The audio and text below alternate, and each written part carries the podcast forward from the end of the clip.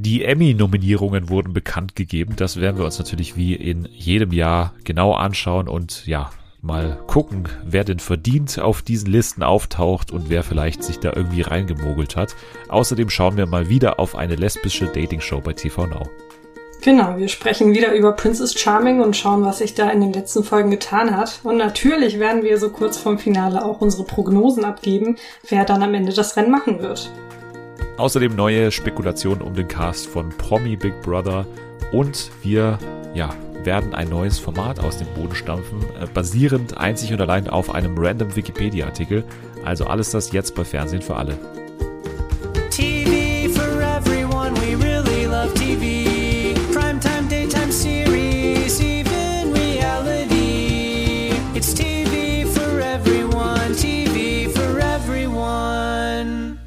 Hallo und guten Tag, willkommen zurück bei Fernsehen für alle in einem neuen Zeitalter ab Folge 100. Äh, jetzt sind wir voll angekommen im Podcast-Game.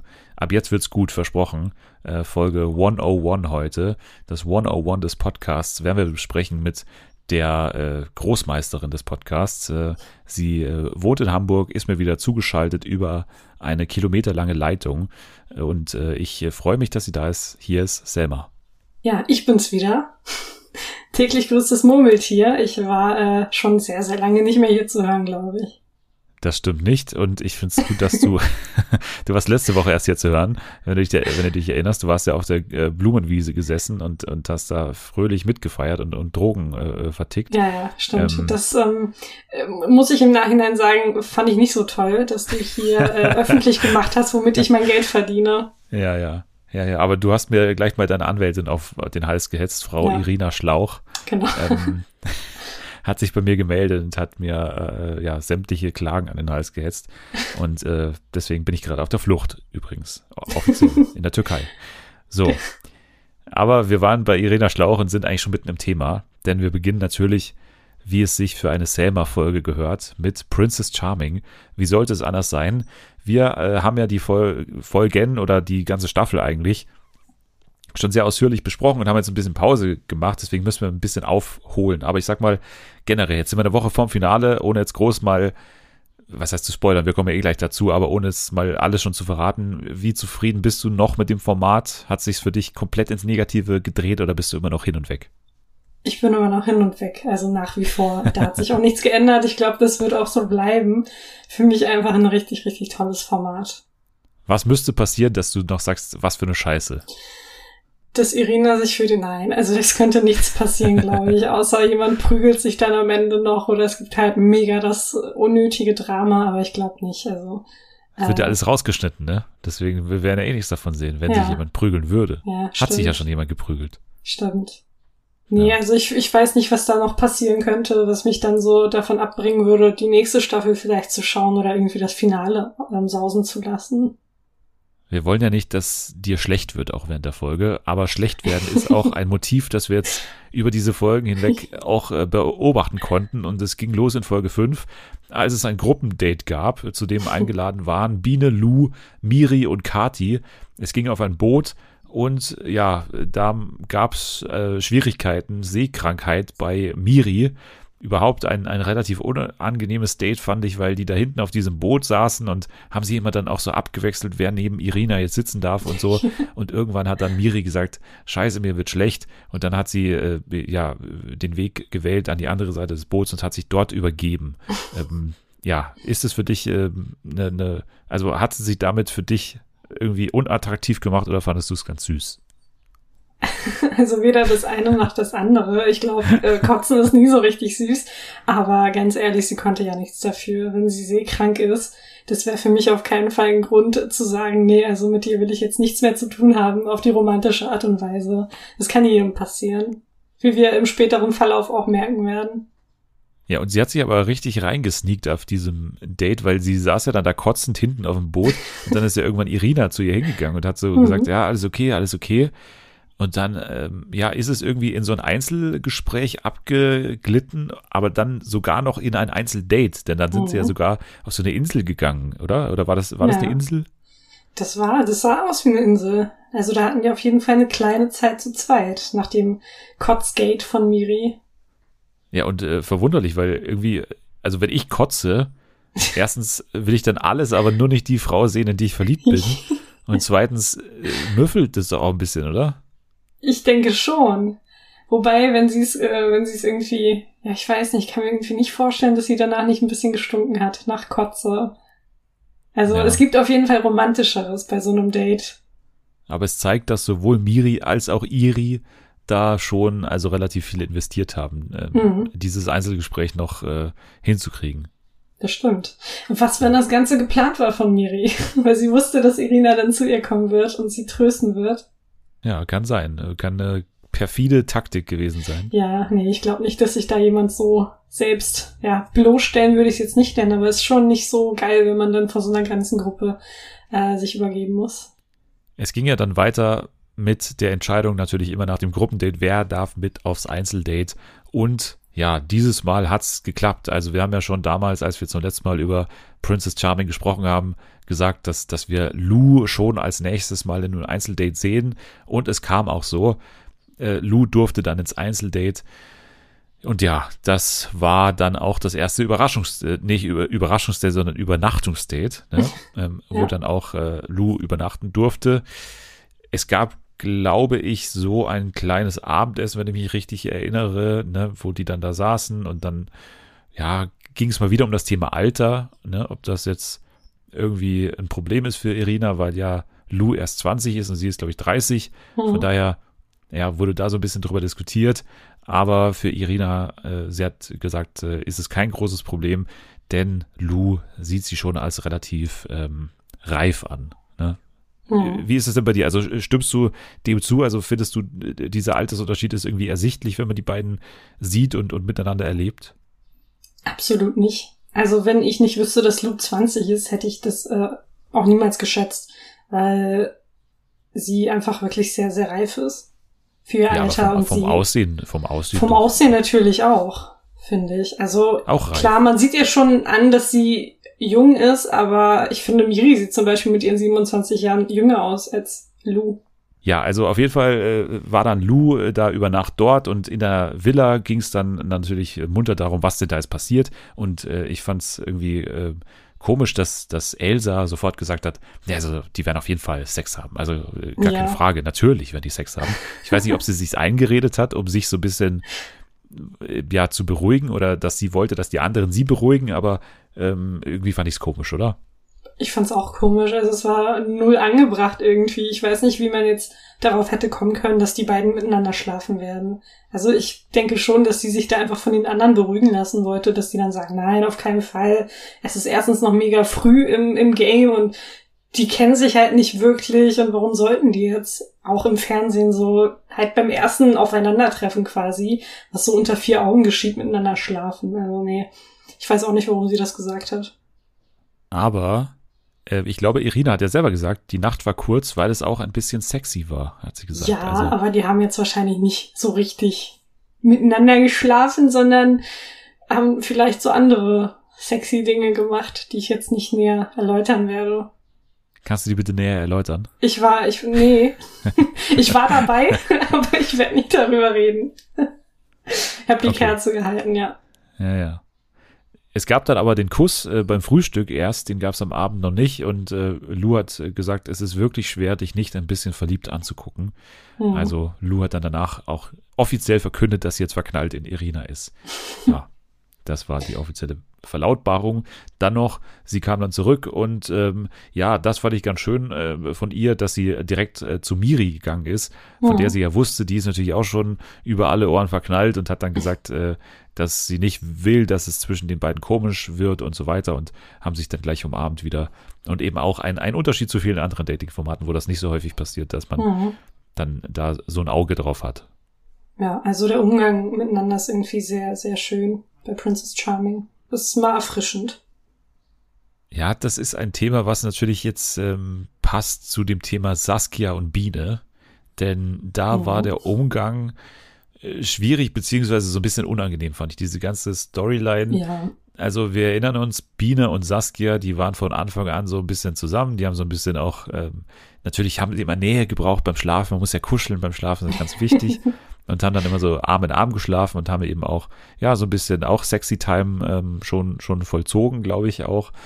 Aber ja, irgendwann äh, ist dann so Saskia ein bisschen auf Distanz gegangen und hat gesagt, ja, eigentlich so richtig will ich gar nichts von Biene. Und dann gab es ja auch noch die Iri, also die Iri mit Y, die mhm. war ja mhm. auch noch im, im Haus und ja, die war dann auch nochmal ganz süß für, für Saskia und dann hat sie Biene so ein bisschen stehen lassen. Aber Iri hat immer gewollt, dass ähm, Saskia jetzt mal klar Tisch macht und ähm, ja, jetzt mal der, der lieben äh, Biene auch sagt, was jetzt Sache ist. Und äh, ja, dann äh, hat sie sich irgendwie nicht so richtig getraut, obwohl sie immer so die, die harte markiert hat, ne, ja. ne, Saskia. War das für dich so ein, so ein richtiger äh, äh Lappenauftritt dann am Ende von ihr oder hast du sie verstehen können? Nee, es war ein kompletter Lappenauftritt. Also richtig, richtig feige für jemanden, der da ständig irgendwie keine Ahnung, so die Kuhle raushängen lässt, ähm, dann so zu kneifen, wenn es ernst wird und wenn man dann auch wirklich mal Klartext reden sollte. Äh, nee, war, war schon sehr, sehr lappenmäßig. Ja, vor allem dieses Gespräch, das war jetzt in, erst in einer späteren Folge, können wir kurz abhaken, dieses Gespräch dann im Pool, ne? Mhm. Als dann Iri äh, die beiden so richtig so hingesetzt hat, so Saskia, da ist, ist jetzt hier Biene und Biene, da ist jetzt Saskia und jetzt redet ihr mal äh, drüber. Und dann hat Saskia da so ganz schlecht so, so, so eine Ausrede so gehabt, wo sie dann so gesagt hat, äh, ich weiß jetzt auch, ich habe irgendwie gerade einen Blackout, ich wusste jetzt gerade auch nicht mehr, wo, also worüber ich jetzt sprechen soll, weiß ich jetzt gerade auch nicht mehr. So richtig schlecht, so wie, wie in der Lateinausfrage, ey. Also, also ja. das war echt ein bisschen ja. affig. Dann am, am selben Abend äh, ging es noch zur Ladies Night natürlich. Äh, da gab es ein Einzelgespräch mit Kati, wo dann schon mal erstmal abgeklopft wurde, ja, spürst du da Vibes zwischen uns? Das ist ja immer so eine Frage, die auch gerne mal Kati stellt. Und Irina hat gesagt, sie ist zu ihr körperlich hingezogen, aber sie würde auch gerne mal die ruhige Kati kennenlernen. Dann gab es aber trotzdem den Kuss noch auf der Ladies Night, wenn du dich erinnerst. Also ja. da ähm, ist man sich auch näher gekommen. Was ist denn jetzt dein Gefühl so zu Kati gewesen, zu diesem Zeitpunkt? Also hattest du noch das Gefühl, das, das kann was werden? Nein. Nee? Also der Kuss ist ja an sich irgendwie unter ganz komischen Bedingungen zustande gekommen. Das war doch der, wo die beiden im Zimmer waren, oder? Und wo Kathi gesagt hat, ich würde dich jetzt gerne küssen. Ja, ich weiß nicht, ob sie gefragt hat. Also es, es war also sie so hat eine leichte quasi, Überrumpelung. Ja, genau. Und Irina hat dann gesagt, wir werden auf jeden Fall noch einen besseren Zeitpunkt finden. Und zack, hat Kathi sie geküsst. Also ja, schwierig, schwierig. Wenn man nicht das Einverständnis der, der Person hat, äh, ist es schwierig, sie zu küssen. Also da war für mich schon so ein bisschen, ja, so eine kleine Grenze überschritten bei Kati. Also wir werden später nochmal zu Kati kommen, deswegen Mhm. Überspringen wir das jetzt mal schnell. Also dann gab es auch das Einzelgespräch mit Saskia, die dann gesagt hat, sie habe jemanden im Haus geküsst, nicht mit Gefühlen, sondern nur weil sie Druck hatte, hat sie gesagt. Und hat dann eben auch angekündigt, dass sie gerne freiwillig gehen würde, weil sie auch jetzt äh, findet, dass ähm, ja hier nichts mehr zustande kommt. Und Iri hat dann auch äh, Irina darauf hingewiesen, dass sie jemanden geküsst hat, und zwar Saskia. Äh, nee, Quatsch, sie hat es eben nicht erwähnt. Also sie hat gesagt, äh, genau. Sie hat, äh, sie, sie war nicht diejenige, die Saskia geküsst hat, glaube ich. Ja, ne? ja, genau. Also sie hat, ja, sie hat es nicht zugegeben erstmal. Ja. Und das war dann so ein bisschen so ein Mysterium, wen sie dann da mhm. geküsst hat und so weiter, ja. Nur für Irina. Ich glaube, die anderen wussten das ja alle. Ja, also das, das hat sich ja rumgesprochen. Saskia hat's ja schön rumposaunt.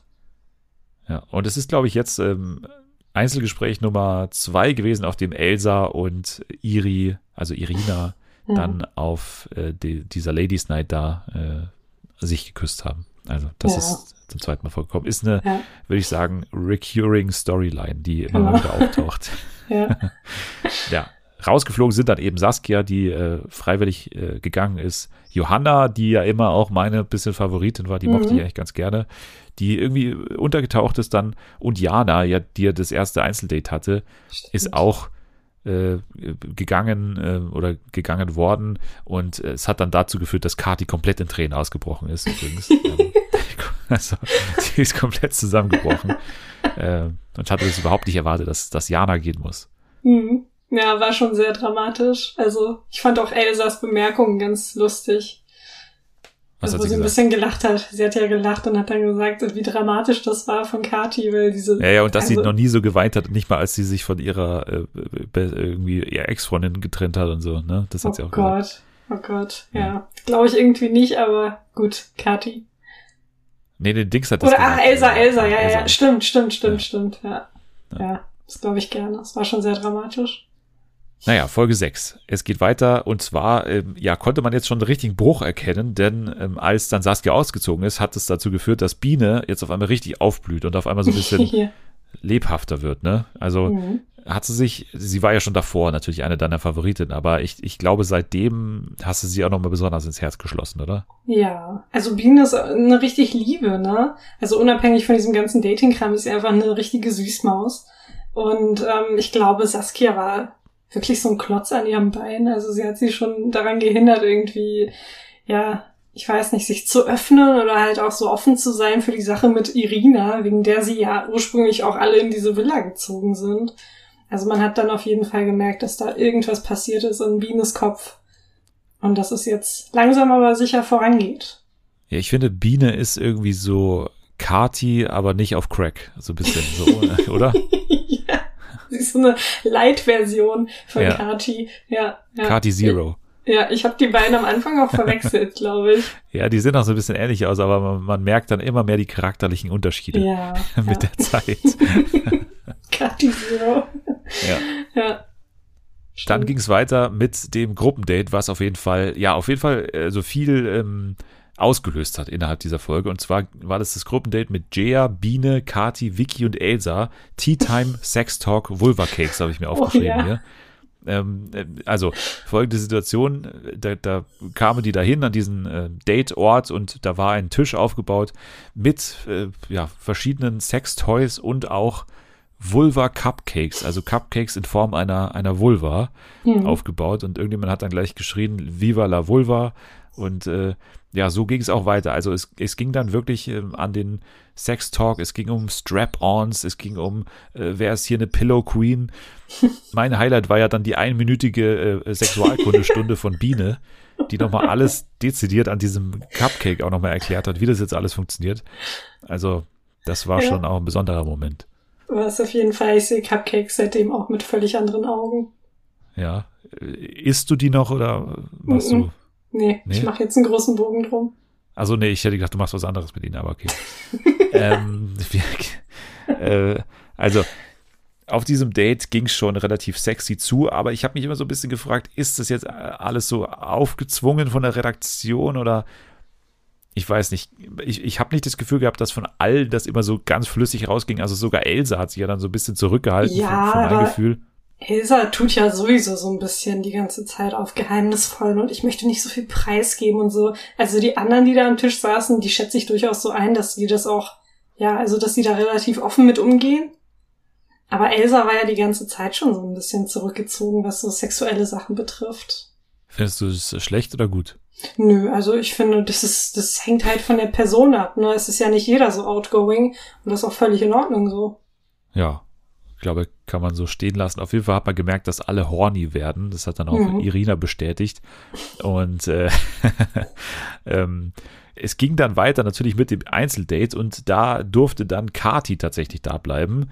Und das war ein phänomenales Einzeldate, denn es ging natürlich äh, zum, ja, sehr besonderen Parfüm äh, machen. Also Parfüm mhm. wurde hergestellt. Und ja, es hat dann auch schon eine andere Seite von Kati zwischenzeitlich auch mal gezeigt, die ein bisschen ruhiger war. Und ehrlich gesagt, muss ich sagen, ich, ich fand sie da eigentlich relativ sympathisch und habe sehr gut nachvollziehen können, was eigentlich ihr Problem ist. Also mhm. ich glaube, ich habe nämlich ein ähnliches Problem, dass man, dass man immer versucht, seine verletzliche Seite so mit, mit so, also ich bin dann nicht so laut dafür, aber mache halt dafür so dumme Gags, würde ich mal sagen, in diesen Situationen. Und das ist auch nicht so geil, aber das kann man nicht so gut lassen. Und sie wird dann halt immer so laut und ja, labert halt in einer Tour. Aber ich, ich habe schon das Gefühl gehabt, das war einigermaßen ernsthaft äh, gemeint von ihr. Und sie hat es ja. ja auch versucht, ihr zu erklären. Also ich, ich habe das schon einigermaßen verstanden, was sie da meinte. Das habe ich auch. Sie hat ja auch erzählt, warum das so ist und woher diese ganzen Unsicherheiten kommen. Und da hatte ich auch, glaube ich, zum ersten Mal so richtig Sympathien für Kati auf eine Art. Also ich konnte mich zum ersten Mal so ein bisschen in sie hineinversetzen und auch, wie du schon gesagt hast, verstehen, warum sie so ist, wie sie ist in dieser Sendung. Aber Irina meinte trotzdem, dass es ihr immer noch zu viel Show sei und dass ja. sie schon sehr flirty sei, also äh, Kati. Und äh, ja. Äh, ja, sie war schon sehr, sehr touchy. ja, man hatte schon das Gefühl, dass es nicht so wirklich was werden kann, mhm. ähm, obwohl da schon eine körperliche Anziehung da ist, aber ja, ja. ja. Aber ich würde sagen, das große Highlight dieser Folge war auf jeden Fall dann die Diskussion, die aus diesem Vulva Cupcake Date äh, resultiert ist im Haus. Mhm. Denn das fand ich für eine Reality Show schon relativ beachtlich, wie das vor allem auch technisch gemacht wurde. Also für mich schon einer der, der TV-Momente des Jahres. Mhm. Und zwar ging es dann angestoßen von Jaya, äh, wem sonst, um eine Diskussion äh, über Transphobie in der LGBTQ Plus Community. Nämlich, ja, sie hat sich so ein bisschen darüber echauffiert, dass da auf diesem Tisch ja nur ordinär weibliche Geschlechtsmerkmale lagen, also nur Vulven, obwohl oh. sie ja richtig angemerkt hat, dass es ja auch Frauen gibt, die eben keine Vulva haben. Und ja, das hat sie schon aufgeregt oder schon emotional gemacht, weil sie halt auch gesagt hat, sie hat in ihrem Freundeskreis Leute, die, wenn sie diese Szenen sehen, dann schon irgendwie nachfragen würden, warum sie da nichts gesagt hätte und so weiter. Deswegen hat sie es angesprochen und daraufhin gab es aber die, die Gegenmeinung, die in dem Fall verkörpert wurde durch Biene und auch äh, Miri, die eben gesagt haben, nee, also ich würde zum Beispiel, oder ich, ich, ich finde mich, oder ich bin einfach sexuell hingezogen zu Frauen, die eine Vulva haben. Mhm. Und äh, fände es deswegen unpassend, wenn da jetzt auch ähm, Penisse auf diesem Tisch gelegen hätten. Und wie das, also warum das so besonders war, war eigentlich, dass, dass es eine Diskussion war, die man hätte wahnsinnig aufblasen können. Man hätte da Schwarzblenden machen können, man hätte da Musik einspielen können, die das Ganze ein bisschen ähm, einfach dramatischer darstellt. Aber letztendlich hat man auf all das verzichtet. Es war eigentlich mehr oder weniger eine, eine Rohfassung dieser Diskussion und ja, das fand ich schon relativ beachtlich, dass man, dass man das einfach mal so hat stehen lassen und niemanden von diesen Frauen in irgendeine Ecke gestellt hat. Mhm. So, also man hätte ja jetzt easy Biene und, und Miri so als, weiß ich nicht, irgendwie transphob darstellen lassen, aber letztendlich hat man die sogar erklären lassen, mhm. dass es eben, also dass das Jaya sogar nochmal eine Nummer zurückgegangen ist und nochmal gesagt hat, also ich, ich finde nicht, dass ihr transphob seid, aber vielleicht sollten wir alle drüber nachdenken, da ein bisschen mehr drauf zu achten und so weiter. Und auch Vicky war ja dann da auch sehr aktiv. Und ich finde das einfach grandios gelöst worden. Und es hat ja dann sogar dazu geführt, dass das äh, online äh, bei Instagram und so weiter diese Diskussion auch sehr, äh, ja, weiß ich nicht, sehr äh, sachlich weitergeführt wurde, was ja auch ungewohnt ist für ja. ähm, solche Formate und solche Kommentarspalten. Ja. ja, das war echt schön. Also ich finde, das haben die völlig richtig gelöst. Ja, absolut. Also das, wie, wie, gesagt, hat mich überrascht, weil man daraus hätte einfach so viel machen können. Ne? Es hätte so viel geboten, einfach an, an Drama man hätte die auch gezielter dann in den Interviews fragen können, so, dass sie einfach auch Statements in den O-Tönen raushauen, die vielleicht ein bisschen mehr persönlicher gegen dann die einzelnen Kandidatinnen äh, gehen und so, aber das hat man auch gelassen und ja, es war einfach äh, ungewohnt für so ein Format, aber das haben wir ja schon erlebt von Princess Charming äh, in Folge 1, als die Konfro ja rausgeschnitten wurde, äh, dass das eben anscheinend den, der Ton ist, den man hier anschlagen will. Und hier finde ich es auf jeden Fall sehr passend, äh, wie, das, wie das gelöst wurde. Ja. Ja. Vicky war ja sehr äh, aktiv in dieser Diskussion, hat aber dann danach, als, als Iri dann oder als Irina dann ins Haus kam, hat sie dann gesagt, dass ähm, sie bitte gehen möchte, weil sie nicht sieht, dass es mit Irina irgendwie was werden kann. Und das hat auch das Haus dann in Aufruhr versetzt, später, als sie dann tatsächlich gegangen ist, weil sie ja wirklich einen guten Auftritt da drin hatte, obwohl sie jetzt wenig mit Irina und mit, mit Romantik generell äh, am Hut hat, ehrlicherweise da im Haus. Ja, also man hat schon relativ früh gemerkt, dass es eher auf platonischer Basis ist, das Ganze. Also so wie bei anderen auch. Da hat man direkt gesehen, okay, ich glaube, da wird irgendwie sich nichts Romantisches entwickeln. Und ich finde es auch super von Vicky, dass sie das dann auch offen sagt und dass sie die Sendung verlässt es gab dann noch ein ehrliches Gespräch und zwar mit Iri mit Y. Die hat nämlich den Kuss gestanden an Saskia und Irina war so ein bisschen ja, äh, hin und her gerissen, was sie jetzt davon denken soll, weil das natürlich ein bisschen spät ist, dass sie das irgendwie sagt, aber letztendlich habe ich auch nicht ganz verstanden, warum sie überhaupt da so ein Geheimnis draus gemacht hat. Ja. Keine Ahnung. Es war einfach eine doofe Situation oder so. Das hat dann natürlich auch dafür geführt, dass Iri dann am Ende ausgeschieden ist, neben Vicky und Sarina, was ich ja sehr schade fand, ehrlich gesagt, weil mhm. die war neben dieser Johanna irgendwie auch eine meiner Favoriten, die mochte ich auch richtig gerne, aber ja, Kati hat dann wieder extrem geheult. Und hat gesagt, jetzt hat sie gar keine Freundin mehr. Dramatisch. Dramatisch, ja. Vicky ist noch gegen eine Scheibe gelaufen, das habe ich gerade hier.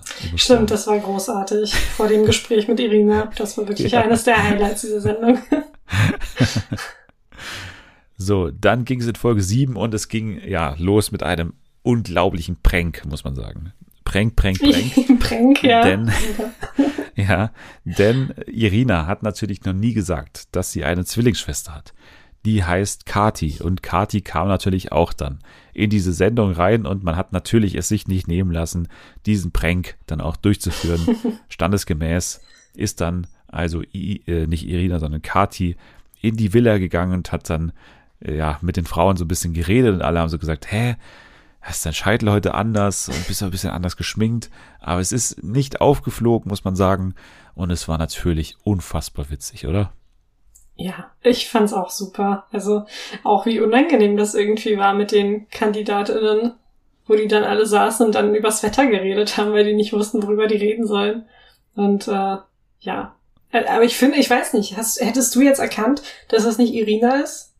Mm, also indem ich sie Sachen gefragt hätte hätte ich es dann ja. erahnt. Also äh, spätestens als sie beginnt zu sprechen, merkt man das doch, oder? Ja, also ich finde auch äh, im Gesicht erkennt man schon, dass es nicht Irina ist. Also es gibt schon, es sind zwar Zwillinge und man merkt es ja auch, aber ich finde schon, dass es im Gesicht so ein paar Unterschiede gibt. Also mir ist direkt, als sie irgendwie in dieser ersten Szene da die Straße entlang gelaufen ist, äh, Richtung Irina, ist mir schon aufgefallen, okay, das ist nicht Irina, das ist jemand anders. Aber ich wusste auch nicht, dass sie eine Zwillingsschwester hat.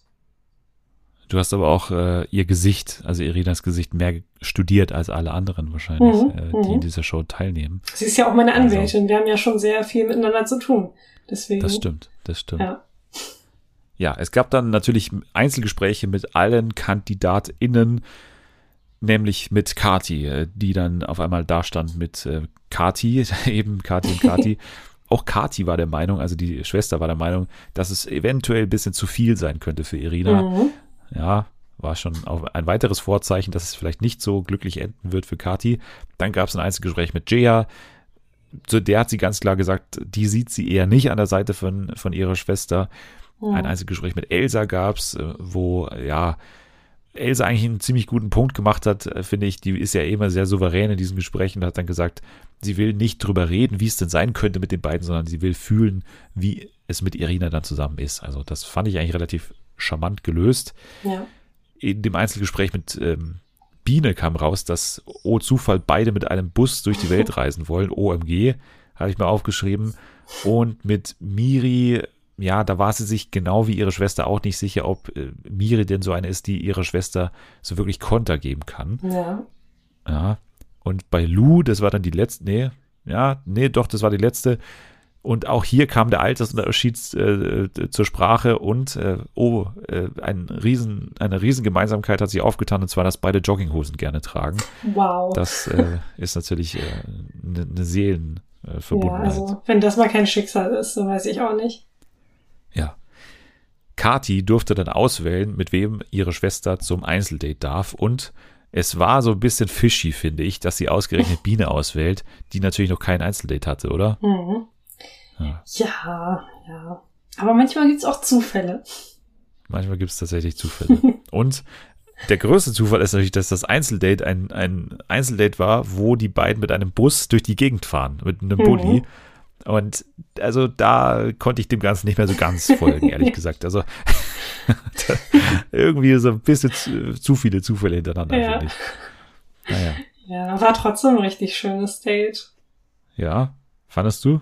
Also äh, da gab es ja diesen äh, mehrere äh, sozusagen Stationen. Also die sind da mhm. gefahren, dann sind sie da gesessen und dann sind sie nochmal auf so einen Kuschelplatz gegangen ne, und haben ja. sich dann dort auch geküsst.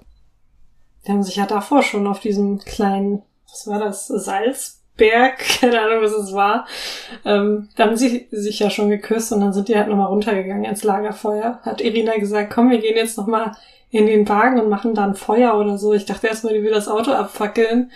Aber hat sie dann ja zum Glück doch nicht getan. Ne? Hat das Feuer draußen gemacht. Aber ja, ich fand's schön. Also ich hätte auch gern so ein Date.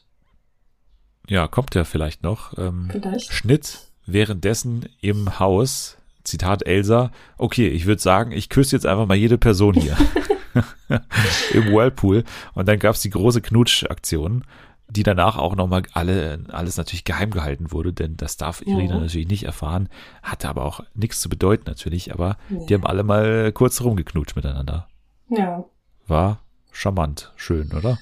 Ja, war charmant, aber ich finde halt, äh, man merkt irgendwie, wenn keine Gefühle dahinter stecken, wie die, wie Küsse, wie die dann aussehen, so einfach hingeschlabbert. Das heißt, also, das heißt du hättest Nein gesagt? Ich, hätte, ich hätte bei Elsa eh, glaube ich, Nein gesagt, weil sie Warum? nicht so, sie ist einfach nicht mein Typ. Ich fahre nicht auf so Elsas ab. Ich sag mal, was ist denn los? Was hast du gegen Ich weiß Elsa? auch nicht. Also, ich, ich weiß nicht, ich bin nicht so richtig warm mit ihr geworden. Bisher. Also ich mag sie, sie immer mehr, zu, ehrlich gesagt. Ja, also sie öffnet sich auf jeden Fall mehr, aber irgendwie sind mir dann andere KandidatInnen lieber als Elsa. Ach, come on, du bist wieder zu kritisch hier. Tut mir leid. Ich meine, ja. es muss auch immer eine kritische Person geben in diesem Podcast. Das stimmt. Es, es trägt zur allgemeinen Stimmung bei, auf jeden Fall, ja. wenn du da ein bisschen dagegen hältst. Sehr gut. Ja. ja dann kam Biene zurück und äh, die Frauen und Jea spannten einen Tanga an den Fahnenmast, habe ich mir noch aufgeschrieben. Das war auch spannend. Und es gab wieder Einzelgespräche, als dann Irina auch äh, ins Haus kam, Einzelgespräch mit Kati, wo dann auch Irina sehr offen gesagt hat im, im O-Ton, also ehrlich gesagt bin ich jetzt ein bisschen genervt von Kathi mit der Zeit, weil die halt einfach die ganze Zeit labert und es war ein ganz unangenehmes Gespräch auch da. Ähm, und äh, zu dem Zeitpunkt wusste man einfach, heute wird Kathi fliegen, da gibt es nichts mehr rumzudiskutieren. Bei Jea, äh, ja, kam es zum ersten Kuss. Das war so ein bisschen überraschend irgendwie.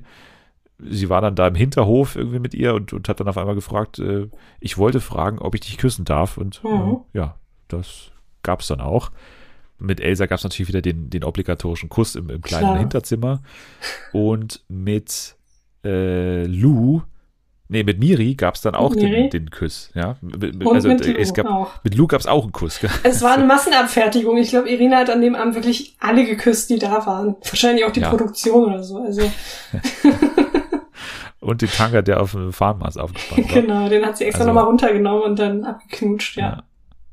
Ja, und ja, irgendwie war dann auch so, so ein Bruch drin in diesem Abend seit diesem unangenehmen Gespräch äh, mit Irina und Kati und es kam dann zu einer noch viel unangenehmeren Szene, als oh, dann da, äh, ja, äh, Irina auf einem Stuhl saß und zuerst so Biene sie so ein bisschen sehr charmant angetanzt hat. Das so. sah hot aus. Das sah einfach hot aus, sagen wir es, wie es ist. Und das war auch, man hat gemerkt, Irina, das fand sie auch geil. Und dann kam Kati. Aber du findest das auch geil. Ja, natürlich. Das sah halt wirklich schön aus. Ja, ästhetisch. Ja, sehr ästhetisch. Ja, und danach kam Kati und hat so ein bisschen, weiß ich nicht, auf, auf, auf Pascha Club Köln gemacht, ein bisschen sehr, sehr offensiv angetanzt und mhm. ja, Ibiza-Style irgendwie so ein bisschen äh, im Intimbereich auch rumgefummelt und so ein bisschen angedeutet, da so hinzulecken und so weiter. Also es war viel, ja, ungefragter Körperkontakt da und dann auch ein ungefragter mhm. Kuss und ja, äh, die anderen haben es dann ja auch angesprochen und Jaya meinte, das war, das war hier so eine lustige Szene dann, als dann, als dann am Ende so alle so diskutiert haben. Ich glaube, Kati saß so ein bisschen abseits und die haben so diskutiert. Also irgendwie war heute Abend irgendwas unangenehm. Es kam so ein bisschen zu körperlichen Kontakt, der nicht so gewünscht war. Also bei mir war nichts, war bei dir irgendwas? Nee, bei mir war auch nichts. äh, bei Kati, oder? Ja, bei Kati, stimmt, bei Kati. Und das haben sie alle so getan, als würden es nicht total auf der Hand liegen, dass es Kati war. Und, äh, aber letztendlich haben sie sie auch dann ins Gesicht gesagt und es hat dann ja. auch dafür geführt, dass sie rausfliegt. Aber auch Gia flog an diesem Abend raus. Man hat es eigentlich kommen sehen bei beiden. Ja, also auch bei ihr konnte man sich das eigentlich kaum vorstellen, dass es irgendwie ja. was wird. Ja, und Folge 8, die neueste Folge, war dann, ja, äh, natürlich das, das äh, Halbfinale so gesehen mit, mit vier verbliebenen Kandidatinnen, mit Lou, Biene, Elsa und Miri. Es gab ein Gruppendate mit äh, Lou und äh, Miri. Die beiden waren beim, wie hieß das Ganze? Aerial Dancing, genau. Genau. Aerial Dancing. Das heißt, da, da hing so eine so, eine, so, eine, so ein Ring, glaube ich, so ein Reifen ne, von, von, der Decke. Und mhm. dann mussten sich so Irina und jeweils die andere Frau da reinspannen und da so ein bisschen rumpendeln. Und es hat dann relativ schnell dazu geführt, dass Irina schlecht wurde und äh, aufgehört hat, äh, das Ganze schön zu finden. Und mal wieder ein Date mit Miri, wo Irina schlecht wird im Rückblick, ne? Ja, also es war jetzt umgekehrt, ne? Beim ersten Mal war Miri schlecht und jetzt war also, Iri ja. schlecht. ja. Aber es ist, Aber, ist irgendwie verhext zwischen den ja, beiden. Ja, also man kann auf jeden Fall so ein Muster erkennen. Als dann jeweils eine Frau raus musste und so ein bisschen vor der Tür warten musste, kam es dann auch zu einer Kuschelaktion zwischen Lou und Irina. Mhm. Sie hat mhm. dann gesagt, ich kann mich bei dir richtig entspannen und parallel im Haus kam da die nächste Einladung rein zum nächsten Gruppendate. Äh, da durften dann Biene und Elsa mit die beiden gingen natürlich, wie es sich für eine Dating-Show gehört, zum Stand-Up-Paddling, weil sie auch schon zum zwölften Mal sehen in diesem, in diesem Jahr. Und ja, haben natürlich dann so ein bisschen geflirtet. Biene hat sogar gesagt, dass, dass Elsa und Irina sogar auf den Surfbrettern miteinander geflirtet haben. Mhm. Ich habe es nicht ganz erkennen können, wie das dann ausgesehen hat, aber anscheinend ist es passiert. Und es kam dann auch nochmal zum Kuss zwischen Elsa und Irina. Irgendwann äh, Biene und Irina haben sich auch nochmal geküsst. Und bei der Ladies Night gab es natürlich wieder Baileys. Der Abend kann nur gut werden, habe ich mir hier aufgeschrieben, war das Zitat. Äh, es gab keine einzelnen Gespräche, die haben sich einfach nur auf einen Tisch, nicht auf den Tisch, sondern an den Tisch gesetzt. und die Stimmung war so ein bisschen, ja, sentimental, würde ich sagen. Also eher oh. so mhm. gediegen. Und ja, dann kam es auch schon recht schnell zur Entscheidung. Und das war natürlich hochdramatisch. Das war die härteste Entscheidung, sagte Irina. Und ja, letztendlich mussten zwei Frauen gehen. Und man konnte es ein bisschen ahnen, dass Miri gehen musste irgendwie. Also man, also bei ihr konnte man es eigentlich kaum sich anders vorstellen. Sie hat dann auch gesagt, ab einem gewissen Punkt haben sich die Gefühle nicht mehr weiterentwickelt. Und die andere Frau, die gehen musste, das war ein bisschen, finde ich, überraschend, ehrlich gesagt. Ja, und unverdient weil, auch tatsächlich, finde ich. Warum? Ähm, weil, also, vielleicht sagen wir erstmal, wer rausgeflogen ist und dann kann man das ja noch ein bisschen näher erläutern, warum. Ja, ich Biene ist rausgeflogen. Genau. Also ich, ich war deswegen, um das nur kurz zu sagen, überrascht, weil Biene und Elsa ja zusammen auf dem Date waren und mhm. Irina im O-Ton äh, gesagt hat, dass sie so ein bisschen sich näher fühlt zu Biene oder da so ein bisschen mehr sie selbst sein kann, beziehungsweise ja äh, dass es irgendwie nicht so geheimnisvoll immer ist und dass da noch so Restzweifel sind bei Elsa. Und deswegen hat es mich überrascht so. Aber ähm, jetzt, glaube ich, ist sie auch die Hauptfavoritin äh, fürs Finale, ehrlich gesagt, weil wenn sie Biene ausschaltet, dann glaube ich auch, dass sie Lu ausschaltet. Oder Irina hat sie ins Finale gewählt, damit sie dann einfach, ich weiß nicht, so eine leichtere Entscheidung hat und sich dann für Lu entscheiden kann. Ich weiß es nicht. Aber ich habe das halt aufgrund dieser Aussage von Irina auch so empfunden, dass Biene weiterkommen wird. Weil ganz ehrlich, bei Elsa und Irina ist es halt ausschließlich eine körperliche Anziehung. Also ich habe da jetzt nicht, nicht irgendwie so, keine Ahnung, die hatten kein so richtig tiefgründiges Gespräch, wie Irina das mit anderen hatte, sondern es war ja auch, als sie sich dann bei der Ladies Night getroffen haben, ständig, ja, komm mal mit ins Zimmer. Und dann haben die direkt rumgemacht. Also die haben nicht mal geredet oder so, ich kann es mir nicht so richtig erklären. Ich glaube, da hat Irina vielleicht nicht so mit Herz oder Gehirn entschieden, sondern mit einem anderen Körperteil. Das ist aber jetzt mal eine Aussage hier. Mhm. Dafür, dass sie deine Anwältin ist, äh, war das aber doch. ich werde jetzt wahrscheinlich auch von ihr hören. Nicht nur du. ja, Rufmord ist es ja fast schon. Also ich, ich sehe das nicht ganz so kritisch. Ich würde schon sagen, dass zwischen Elsa und äh, Irina eine Verbindung ist und, und vermutlich auch das nicht so gut rüberkam, vielleicht in einzelnen Gesprächen, aber so, also ich finde zum Beispiel auch nicht, dass Lou jetzt so tiefgründiger war als, als Elsa, ehrlicherweise. Die war so ein bisschen, also ich finde beide relativ humorvoll und beide haben, glaube ich, den Humor von, von Irina schon getroffen. Von daher sehe ich beide auf einer Ebene, aber ich glaube eben nicht, dass sie sie einfach so weitergelassen hat, nur um sie dann rauszuschmeißen. Ich glaube schon, dass es bei Elsa einfach so ein bisschen mehr das Gefühl ist, dass sie an sie äh, bindet, und dass bei Lou mehr so der Kopf, glaube ich, dabei ist, der eigentlich sagt, ja, eigentlich hat die doch alles so. Deswegen denke ich, dass das Elsa schon die Favoritin ist fürs Finale.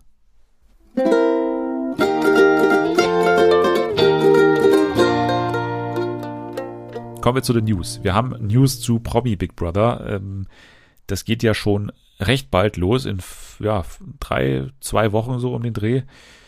Also eigentlich genau heute in drei Wochen, glaube ich, geht's los.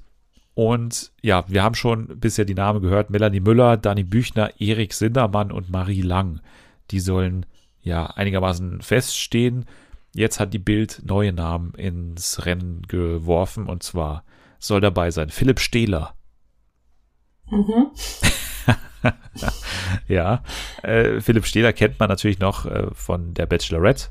Der war da in der Gerda-Staffel und war der Polizist. Also der war ja damals äh, tatsächlich echter Polizist und ja, kam, glaube ich, bis ins Halbfinale. Ich glaube, der war der Letzte, der keine Rose da mehr bekommen hat, wenn mich nicht alles täuscht. Schade. Oder war der sogar der Gewinner? Nee. Ich glaube, der hm. war im Halbfinale. Okay. Genau, also das ist äh, Philipp Stehler, der soll auch dabei sein. Außerdem René Ziel soll dabei sein, ist ein äh, Auswanderer von Goodbye Deutschland. Hat auf Instagram, ich habe mal geschaut, auch das natürlich sofort aufgegriffen, als sie die Bilder ins Rennen geschmissen hat und hat gesagt, die Bild weiß mal wieder mehr, hat in seiner Story oder in seiner, seiner Bio auch stehen, bald kommt ein neues Projekt auf uns zu oder auf euch zu. Also ich glaube, der ist da schon relativ Feuer und Flamme, dass das was wird. Mhm. Äh, ja, René Ziel. Außerdem, den haben wir auch schon mal hier genannt, und zwar Paco Steinbeck von den Superhändlern. Der soll auch am Start sein. Ja, sind das jetzt drei Namen, die dich richtig euphorisch machen für das Format? Voll, voll. Also ja? nur wegen dieser drei Personen würde ich auf jeden Fall einschalten. Was sagst du zu Melanie Müller und Dani Büchner? Ja, seit 0815 Trash TV Persona. Also sowohl Melanie als auch Dani. Kann auf jeden Fall, also beide sind ja so für ihre etwas schroffere Art bekannt. Könnte durchaus was werden dann. Also ich habe ja schon öfter zugegeben, dass ich ja so ein bisschen gehypt bin für Promi Big Brother in diesem Jahr aus irgendwelchen Gründen. So, keine Ahnung. Bist du da auch dabei? Also Nein. ein bisschen. Nein, ich weiß auch nicht, woher dein Hype kommt, um ehrlich zu sein. Ja, ich weiß auch nicht. Ich, also, ich weiß es tatsächlich nicht. Ich, ich habe Bock auf, auf Jochro und Marlenchen. Oh, Jocho, nee. Jocho, Jocho, Jocho. Der, der Schropster. der Schropster. Und Marlenchen Lufen, die zuletzt in Erscheinung mhm. getreten ist durch ihre fantastische Talkshow zum Thema Corona und mhm. ihr Instagram-Video, was sie da gepostet hat. Die armen Kinder. Ja, mit so 3000 falschen Fakten. Ja, war ja. schon sehr sehr schön, das Video. Ich freue mich auf Marlenchen und Jocho. Ja. Das wird, wird ganz toll. Also, keiner von den beiden hat es in die Supertalent-Jury geschafft. Schade. Kann ich schon mal verraten. Aber wir haben ja schon mal gesagt, Lukas Podolski sitzt ja da. Was, was war da deine Meinung, als du das zum ersten Mal gehört hast? Hab nicht so richtig verstanden, warum. Hast du es mittlerweile verstanden? RTL will ja also ein familienfreundlicher Sender werden. Vielleicht, Und ist das für dich der Name Lukas Podolski? Ja, also ist jetzt irgendwie keiner, der durch irgendwelche Skandale aufgefallen ist in der Vergangenheit. Ist ja ein ganz lieber Kerl. Aber ich weiß nicht, inwiefern er jetzt für so eine Supertalent-Jury so richtig qualifiziert ist. Ja, das wird sich äh, dann herausstellen und ich bin sehr gespannt auf die, weiß ich nicht, Moderations- und, und, und äh, ja, Präsentationsfähigkeiten des Lukas Podolski. Also da freue ich mich schon ein bisschen drauf. Die verbliebenen beiden Namen äh, standen natürlich noch aus und die hat man mittlerweile auch bekannt gegeben. Eine davon ist eine in Deutschland noch recht unbekannte Frau. Sie hat, glaube ich, schon mal letzt, nee, irgendwas hat sie schon mal moderiert, auch in Deutschland. Auf jeden Fall äh, war sie zuletzt beim ESC vor der Kamera, den hat sie nämlich moderiert für Holland. Und zwar Moderatorin und Musical-Darstellerin Chantal Jansen. Okay. Kanntest du die Frau? Hat sie dieses Jahr den ESC moderiert? Ja, ne? Ja. Wahrscheinlich, wenn es in den Niederlanden war. Äh, also ein Gesicht habe ich jetzt nicht vor Augen. Ich müsste vielleicht mal googeln. Mach das mal. Ich sag dir inzwischen, dass es natürlich bestimmt der Versuch ist von RTL, so ein bisschen äh, eine neue Silvi Mais zu erschaffen, oder? Also das ist ja irgendwie mhm. ja. ganz, äh, liegt ja auf der Hand irgendwo. Ja. Also auch hier wieder Silvi Mais Zero, glaube ich, am Start. Mhm. Aber äh, ja, ist natürlich ein spannender Name. So habe ich jetzt, ist auf jeden Fall noch nicht verbraucht in Deutschland, kann man sagen. Stimmt. ja. Und? Kennst du sie? Äh, ja, ich kenne sie. Sieht auch, also macht einen sympathischen Eindruck. Sieht auch äh, stark aus, wolltest du sagen. Sieht auch sympathisch aus, wollte ich sagen, aber dann dachte okay. ich, der, der Satz ist zu simpel. Ich muss den ein bisschen okay. anders formulieren, ja. Okay. Ja, äh, der andere, äh, den äh, kennst du auch, und zwar aus der GNTM-Jury, und zwar Michael Michalski sitzt in der Jury. Designer, Was? ja. Was? Warum? Ja. RTL, warum? Er ist doch ein guter Typ, oder nicht? Naja, mm, es gab vielleicht bessere Typen. Wen denn? Keine Ahnung, aber Michael Michalski, ich weiß irgendwie nicht. Also, es ist halt, es ist halt irgendwie Bruce Danell Zero jetzt also ja, auch. Also, also, also man hat jetzt irgendwie so einen kleinen Bruce Danell und so eine kleine Sylvie Mais und halt Lukas Podolski. Ja. Irgendwie lustig. Man recycelt mir ein bisschen zu viel bei RTL. Also man versucht es irgendwie. Naja, also nicht, Lukas Podolski so, und Chantal Jansen sind jetzt nicht ja, recycelt, ne? Ja, ja, ich meine so halt neue Dings, Sylvie Mais, neuer Bruce Danell, so die Art von Recycling. Ich weiß nicht, ob das aufgehen wird. Ich weiß nicht, ob Chantal vielleicht ein bisschen zu unbekannt ist in Deutschland und ja, vielleicht ja, aber nicht das so fordern Menschen. wir doch immer. Wir fordern doch dann auch mal andere neue Gesichter. Und das ja, ist doch, das also das kann man jetzt doch den Leuten nicht ankreiden hier. Ja, gut. Also ich finde, das macht einen stimmigen Eindruck. Also ich finde auch irgendwie einen, einen, einen lustigen Eindruck. Also ich kann mir da frischen Wind vorstellen. Kann auf jeden Fall dazu reichen, dass ich mir mal 15 Minuten Supertalent anschaue in diesem Jahr. Das auf jeden Fall, glaube ich. Da freut RTL sich doch. Ja, Selma hat äh, sich jetzt noch nicht verbindlich festgelegt, dass sie das auch macht. Nein.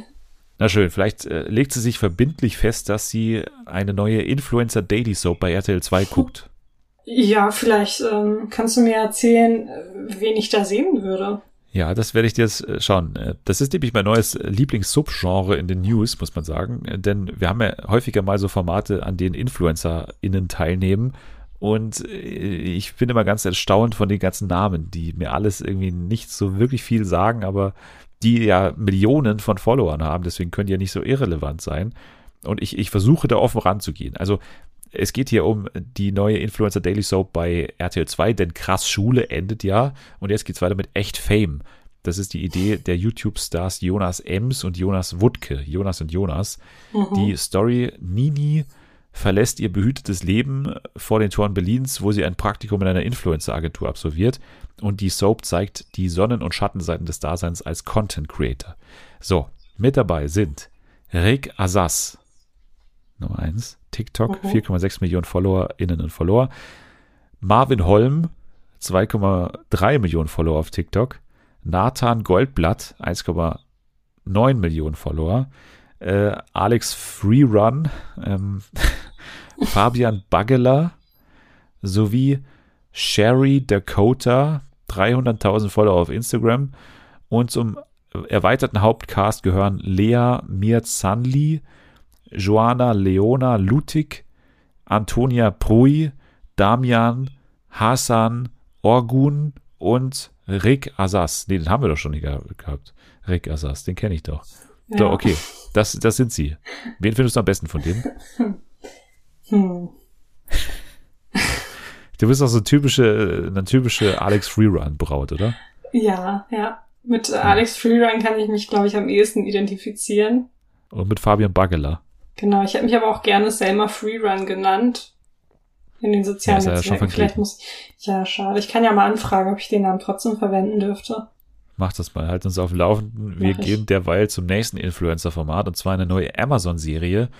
Die, ich finde den Titel schon, der stellen sie mir schon sehr viele Fragezeichen. Und zwar heißt das Ganze Sex, Zimmer, Küche, Bad. Und zwar Sex mit X geschrieben. Also das heißt Sex, Zimmer, Küche, Bad. Ich verstehe den ehrlich gesagt nicht. Hä? Auch nicht? ich verstehe den nicht. Ich, ich verstehe es wirklich nicht.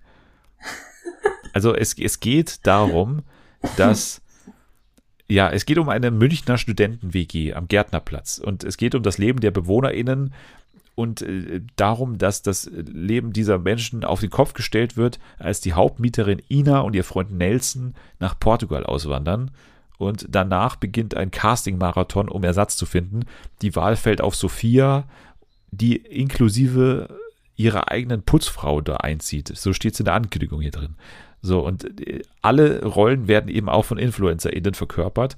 Unter anderem dabei Lukas White, Leon Pelz, Luana Knöll, Jana Riva, wahrscheinlich die äh, Tochter von hier Jens Riva. Jens, ja.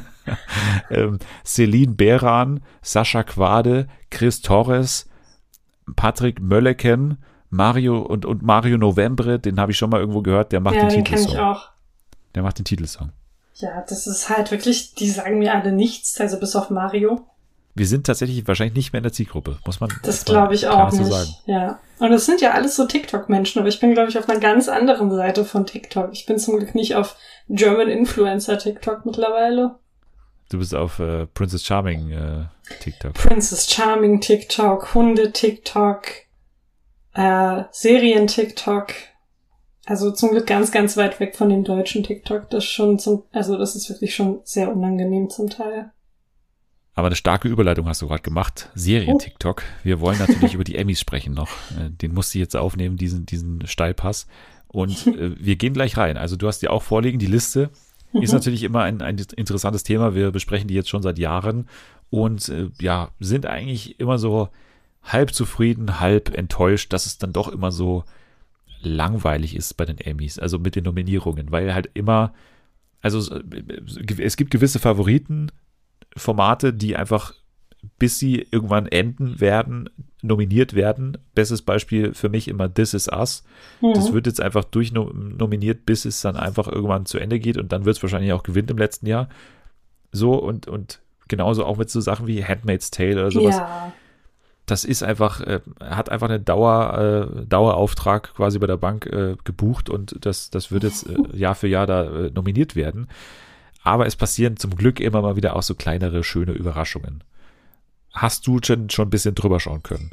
Äh, ganz vage tatsächlich. Also ich habe mitbekommen, dass so einige Serien sehr viele Nominierungen erhalten haben. Und das mit diesen ganzen, also Handmaid's Tale und This Is Us, das ist mir auch aufgefallen, dass da jetzt, keine Ahnung, beste Nebendarstellerin gefühlt der halbe Cast von The Handmaid's Tale nominiert war, beziehungsweise nominiert ist. Ja, und vor allem, ich finde, in diesem Jahr kommt noch eine nervige Sache hinzu. Und zwar hat ja Hamilton, ne, das, das Musical, mhm. hat ja im vergangenen Jahr bei äh, Disney Plus nochmal quasi die, diese Version veröffentlicht, bloß hat abgefilmt, ne, dieses Musical. Ja. Und das wird jetzt hier natürlich als Best Television Movie auch nochmal nominiert. Das Musical kam ja irgendwie 2015, 2016 raus oder so um den Dreh wahrscheinlich. Und wird jetzt halt nochmal hier nominiert. Also die sind eben eligible dann in diesen ganzen TV-Movie-Kategorien. Und das mhm. verwischt halt irgendwie so alles, weil TV-Movie ist ja beispielsweise auch gleichgesetzt hier in diesem, in diese Kategorien mit Limited Series, das heißt Miniserien, wo es ja extrem viele gibt und extrem viele tolle SchauspielerInnen, die man hätte nominieren können. Und jetzt werden da halt reihenweise Leute von Hamilton ja. nominiert. Das macht halt einfach überhaupt keinen Sinn. Das ist überhaupt nicht vergleichbar. Äh, was du in so einem Musical da machst und halt was du in einer, in einer Miniserie über zehn Folgen machst oder so. Also das finde ich auch sehr ärgerlich in diesem Jahr.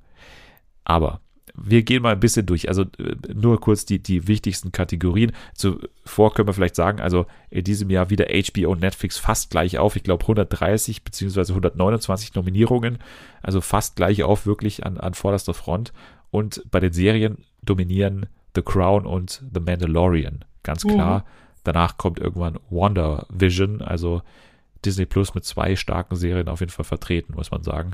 Bei ja. HBO splittet es sich ein bisschen mehr auf. Du hast Wonder Vision gesehen, ne, sogar? Mhm. Ja. ja. Findest du zu Recht hier auch nominiert in ja. der Kategorie Limited Series? Ja, also es war auf jeden Fall eines der Serien-Highlights dieses Jahres. War richtig, richtig toll. Aber ich sag mal so, diese Kategorie Limited Series ist eh schon seit Jahren eigentlich die hochkarätig besetzte, finde ich. Also mhm. auch in diesem Jahr. Das Ding ist ja auch, die haben weniger Nominierte als bei Drama Series. Ich glaube, bei Drama Series sind es acht Nominierte und hier bei Limited Series sind nur fünf. Das heißt, es ist noch mal enger, dieses Feld. Mhm. Und ja, äh, ich sag mal so, wir lesen mal kurz vor. I May Destroy You, meine Serie des Jahres, letzte ja. Woche noch den Danny erhalten übrigens. ähm, dann Mayor of Easttown, mega stark. Mhm. Queen's Gambit, ne? eh ein, ein Serienphänomen. The Underground Railroad, die Serie von Barry Jenkins bei Amazon, dieses Sklaverei-Drama und jetzt mhm. eben auch Wonder Vision. Also es ist ein unfassbares Feld, finde ich. Ja, es ist wo wirklich. Man, ja, gar nicht wirklich aussuchen kann, wer hier gewinnt, ehrlich gesagt. Also das ist wirklich heftig. Ich kann mir sogar vorstellen, dass Wonder Vision es machen könnte, weil halt schon mhm. Disney Plus ordentlich an der Kurbel drehen wird, was, was die äh, Dings angeht, also was die, die Publicity nochmal angeht, aber ich glaube auch, dass Mayor of Easttown eine gute Chance hat. Äh, ja. Es werden auf jeden Fall alles verdiente Sieger, finde ich, egal welche Serie es dann wird. Das glaube ich auch. Und wenn man das jetzt mal vergleicht mit dem Dramaserienfeld, also The Boys, Bridgerton, uh, The Crown, Handmaid's Tale, Lovecraft Country, The Mandalorian, Pose und This Is Us, dann stinkt das schon relativ sehr ab. Und vor mhm. allem stinkt es deswegen ab, weil hier nur zwei erste Staffeln dabei sind. Bridgerton und äh, Lovecraft Country. Also wenig Neues anscheinend im Dramabereich, was hier wirklich mhm. es dann reingeschafft hat, tatsächlich. Und dann fehlen auch solche Sachen wie Succession und äh, Better Call Saul, die ja Pause gemacht haben. Also gut, spricht jetzt alles nicht so für die neuen Dramaserien des vergangenen Jahres, aber es war natürlich auch Corona-Zeit, ne? Und, und ja, viele haben nicht veröffentlicht. Ja, wer ist hier dein Favorit bei den Dramaserien? Hast du da überhaupt, ja, Crown hast du gesehen, oder? Ähm, zum Teil, also nicht alles. Ich habe The Handmaid's Tale auch nur die ersten drei Staffeln, beziehungsweise die dritte habe ich nur zur Hälfte gesehen, war mir dann ein bisschen zu heavy, tatsächlich. Ja. Aber fand ich auch echt gut. Ja, also ich glaube, The Crown wird's machen. Ja, das ist äh, wahrscheinlich in diesem Jahr die Chance, äh, weil Succession ja. eben fehlt. Die kommen ja zum Glück im Herbst wieder mit der neuen Staffel. Aber The Crown hat jetzt mal die Chance, hier abzuräumen. Aber ich, ich, ich glaube, hat, hat nicht Mandalorian letzte Staffel, äh, letztes Jahr gewonnen, den Emmy? Ich, ich, ich glaube, ich glaube schon. Das weiß ich nicht. Nee, Succession hat gewonnen, Quatsch. Mandalorian. Naja, äh, stimmt. Ja, stimmt, Succession ja? hat gewonnen. Ja, das war's. Aber Mandalorian hat natürlich auch gute Chancen. Ne? Also beides sind auf jeden Fall richtige ähm, Crowd-Pleaser gewesen, also die einfach jeder aus der Academy wahrscheinlich auch gesehen hat.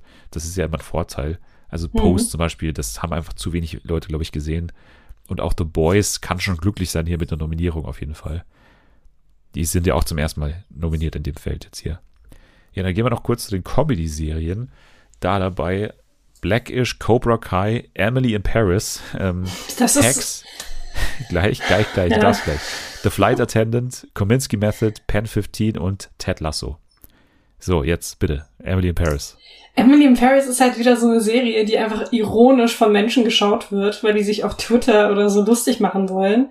Und dann ist die auf einmal für die Emmys nominiert. Ja, und vor allem ist ja witzig, dass die Golden Globes sehr über Emily in Paris gestolpert sind. Denn da war ja der große Skandal, dass ja rausgekommen ist nach ähm, äh, Recherchen, dass ja die Hollywood Foreign Press Association damals ja eingeladen wurde ans Set von Emily in Paris, äh, ganz teures Hotel da in Paris, äh, durften sich alles mal anschauen und schwupps kam diese Emmy-Nominierung dabei, äh, diese mhm. Golden Globe-Nominierung dabei raus. Und jetzt hat man hier bei den Emmys das Gleiche gemacht. Also das hat mich sehr ge gewundert, weil es halt schon ein einigermaßen großer Skandal war, dass das rausgekommen ist. Ja, äh, ja und es ist halt wirklich, also ich habe es nicht gesehen, aber ich, ich glaube, ich brauche es auch nicht sehen, um zu sagen, dass es nicht eine der acht besten Comedy-Serien des Jahres ist. Ja, geht mir genauso wie dir. Ja. Also ich hoffe auf Ted Lasso in dieser mhm. Kategorie. Ich denke auch, dass es machen wird, ehrlich gesagt. Ähm, Flight Attendant ist natürlich, es ist, also ich finde es schwer, als, als wirklich Comedy-Serie hier ins Rennen zu werfen, aber ja, das, das sehe ich so als Nummer zwei. Also Hacks wird mega gelobt, hat auch Gene Smart als Hauptdarstellerin. Das könnte was werden. Hacks schauen auch gerade sehr viele Leute und hat so ein bisschen den Recency-Bonus. Aber ich, ich kann mir vorstellen, dass Ted Lasso das gewinnt. Die haben auch sehr viele Nominierungen im, im ähm, SchauspielerInnenbereich. Also da ist fast jeder aus dem Cast nominiert. Unter anderem eben auch Jason Sudeikis als Hauptdarsteller. Also ich denke, dass Ted Lasso es hier am ehesten wird und das finde ich auch super, weil diese Serie hat für mich schon das Comedy-Serien-Genre im, im vergangenen Jahr schon dominiert, beziehungsweise mit seiner Maßgabe so eine sehr positive Serie zu machen schon äh, auf jeden Fall. Es war, es war einfach die herausstechende Comedy-Serie für mich. Mhm. Einfach so. Du hast noch nicht gesehen, ne? Ich habe es noch nicht gesehen. Mhm. Das würde dir, glaube ich, aber auch gefallen. So vom das Ton her, glaube ich. Ja. Würde es dir gefallen. Ja, ansonsten, was wollen wir noch erwähnen? Hauptdarstellerinnen Limited Series können wir vielleicht nochmal kurz anschauen. Michaela Cole, Cynthia Erivo für Genius Aretha, Elizabeth Olsen für Wonder Vision, Anya Taylor-Joy und Kate Winslet. Also das ist ein ähnlich starkes Feld, mhm. wie eben auch schon in der, in der Werkskategorie. Hier glaube ich, dass Kate Winslet aber relativ safe ist. Also Anya Taylor-Joy könnte ich mir auch vorstellen weil halt die so ein bisschen der, der heiße neue Superstar ist irgendwie. Aber Kate Winslet ist halt schon der Superstar. Ne? Also das, ja. glaube ich, überwiegt dann trotzdem noch bei der, bei der Academy. Ja. Es könnte aber auch Elizabeth Olsen werden. Wir werden sehen. Also ich finde sie jetzt auf jeden Fall, da ihre Leistung in Wonder Vision war echt krass. Aber ist da nicht eher ähm, Catherine Hahn die, über die man spricht? Beide. Also beide, klar, Catherine Hahn ist zwar die Nebendarstellerin und hat halt schon Elizabeth Olsen so ein bisschen die Show auch gestohlen, Aber das ähm, schmälert, glaube ich, Elizabeth Olsens Leistung nicht wirklich. Ja, ich glaube schon. Ich glaube, das ist nämlich so eine, so eine Killing Eve-Situation, ne? als dann, dass man halt eine von beiden ähm, letztendlich auszeichnet. Ja. Und ich glaube, dann ist es eher Catherine Hahn. Also verdient hätten es beide auf jeden Fall. Und ich glaube, Catherine Hahn hat in ihrer, in ihrer Kategorie auch ja ganz gute Chancen. Wobei, da sind ja auch wieder zwei von Hamilton nominiert. Also Philippe ja. Sue und Renee Elise Goldsberry. Das, genau, das ist halt die, die große Unbekannte. Inwiefern blickt das die, die uh, Television Academy, ne? Inwiefern Doch, sagen die, okay, das ist unfair, also, dass hier Lin-Manuel ja. Miranda zum Beispiel als Hauptdarsteller auch nominiert ist natürlich. Also mhm, ein mega mhm. bekannter Name, den lieben alle in Hollywood. Ja. Aber ob die dem diesen Preis geben müssen, weiß ich nicht. Das weiß ich aber nicht. Also es ist halt schon ein riesiger Hype um Hamilton in den USA und das schwappt ja auch nicht, langsam so hier rüber. Aber doch nicht jetzt immer noch hier. Also bitte, die haben doch jetzt alle Preise gewonnen. Die haben doch äh, Grammy, ja, die haben doch ja. Oscar und, und weiß keine Ahnung. Ja, irgendwie verstehe ich das gerade auch nicht so richtig. Es Warum? nervt halt einfach nur. Es ist, es ist wahrscheinlich auf dem Papier richtig. Es ist ja ein Television-Movie, so ja. wie er dann hier definiert wird. Aber dass man da nicht ein bisschen mehr Feingefühl beweist, dann immer, wo man einfach sagt, ja, okay, Hamilton habe ich vor fünf Jahren mal im Theater gesehen. Das muss ich jetzt hier auch nominieren, weil ich es einfach gesehen habe. So, das ist ja. einfach immer so kurz gedacht von diesen Leuten. Ja, verstehe ich immer nicht so ganz. Gut, aber wir werden nichts daran ändern können, ne? Wahrscheinlich. Nee, ich glaube auch nicht. Wahrscheinlich. Was mich noch sehr gefreut hat, ist, dass ja, bei den Variety Talk Series, also Late Night Shows, ne, vor allem, die sind immer schon sehr, also fest, ne, da, da, gewinnt jedes Jahr John Oliver, das ist eigentlich schon eh gebucht und die dahinter, die müssen sich so ein bisschen streiten, aber eigentlich sind es auch immer die gleichen. Also Jimmy Kimmel ist immer dabei, weil der, weil der die Emmys so oft moderiert, die kennt halt auch jeder. Dann mhm. immer dabei, äh, oder auch erst seit ein paar Jahren dabei, Stephen Colbert, äh, Trevor Noah hat auch reingeschafft. Und dann ist immer so ein bisschen Seth Meyers, den ich ja immer äh, sehr favorisiere, der auch sehr selten nominiert wird. James Corden, äh, der es in den letzten Jahren immer geschafft hat. Und jetzt in diesem Jahr hat es keiner von beiden geschafft, sondern es hat derjenige geschafft, der vor ein paar Wochen seine letzte äh, Late-Night-Show oder seine letzte tägliche Late-Night-Show aller Zeit moderiert hat. Und zwar Conan. Zum ersten Mal nach zehn Jahren nominiert in dieser Kategorie. Das finde ich sehr schön, dass, dass ja. er nochmal hier äh, zumindest mal die, die Nominierung bekommt. Ich glaube nicht, dass es dann für ihn reichen wird über, über John Oliver. Der wird es wahrscheinlich wieder äh, auch bis an sein Lebensende diesen Emmy gewinnen. ähm, aber gut, da wird man nichts dran ändern können. Ja, aber ist doch schön, dass er nominiert ist. Das finde ich auch, ja. Ansonsten, äh, ja, schaue ich jetzt hier nochmal gerade so drüber, müssen wir irgendwas noch erwähnen, vielleicht nochmal kurz Dokumentationen. Da ist Boy State dabei und Framing Britney Spears, die wir schon mhm. gesehen haben. Ähm, Social Dilemma habe ich auch gesehen. Die anderen habe ich nicht gesehen, aber ich, ich, mein Herz schlägt die ganz klar für Boys State. Das war meine Lieblingsdokumentation aus dem letzten Jahr und ich kann es nur jedem empfehlen, bei Apple TV Plus Boys State zu schauen. Haben wir auch hier besprochen mal mit, mit Julia. Kann man nochmal nachhören. Aber du, du bist für Framing Britney Spears. Ja, also mein Herz schlägt für Britney und äh, Aber das war doch keine gute Dokumentation. Ich fand sie aufschlussreich. Ich weiß nicht, ähm, also man kann darüber streiten, ja, ob sie gut, gut gemacht war oder nicht. Ja, was heißt gut gemacht, finde, da kam doch nichts Neues raus. Das war noch eine Zusammenfassung ich, von Doch, also für viele war das, glaube ich, schon neu, was da irgendwie abgeht und was da abgegangen ist. Ich glaube nicht, dass sich alle so intensiv damit beschäftigt haben. Also Aber ganz das war doch jetzt nicht auf einer Ebene von, von damals äh, der Michael Jackson Dokumentation oder sowas. Also da kam doch wirklich jetzt nichts Neues raus irgendwie. Also ja, ich finde, es ist nichts Bahnbrechendes. Ja, aber es hat trotzdem halt so diese ganze Debatte wieder angestoßen, finde ich. Ach, und Aufmerksamkeit auf das Thema gelenkt, also jetzt auch mit den ganzen Anhörungen und so. Also ich glaube nicht, dass das jetzt so unter den Teppich gekehrt werden kann, wie es die letzten Jahre war, weil halt in der Öffentlichkeit immer mehr Bewusstsein dafür geschaffen wird, unter anderem auch von dieser Doku. Na gut, dann haben wir hier wieder unterschiedliche Meinungen. Ich, ich glaube auch, dass Britney Spears eher gewinnt, um vielleicht auch so ein Zeichen nochmal zu setzen bei den Emmys, als jetzt Boys State, aber ich finde, es ist die wesentlich bessere Dokumentation. Schau dir das auch mal an. Es ist richtig Mach gut. Ja, ja. Mach ich wirklich. ja, es ist wirklich super gut. Also ich sag's dir, das gefällt jedem. So, apropos, es gefällt jedem. I think you should leave. Bei Netflix. Sketch Comedy mit Tim Robinson. Tim Robinson ist ein, ja, alter SNL-Impro-Künstler äh, und, und Comedian hat man schon mal gesehen, auf jeden Fall das Gesicht. Und ja, jetzt hat er schon seit äh, letztem, ich glaube, letztes Jahr kam die, kam die erste Staffel, hat er eine, eine Sketch-Comedy-Serie bei Netflix. Es sind immer nur sechs Folgen, a so 20 Minuten, also man ist einfach wirklich super schnell fertig. immer viel zu schnell, leider. Und äh, jetzt kam die zweite Staffel und ich habe dir mal gesagt, guck dir das mal an, das wird dir doch bestimmt gefallen. Was, was, was war jetzt hier los bei dir? Was, was ist das Problem? Ich mach's kurz, es hat mir nicht gefallen.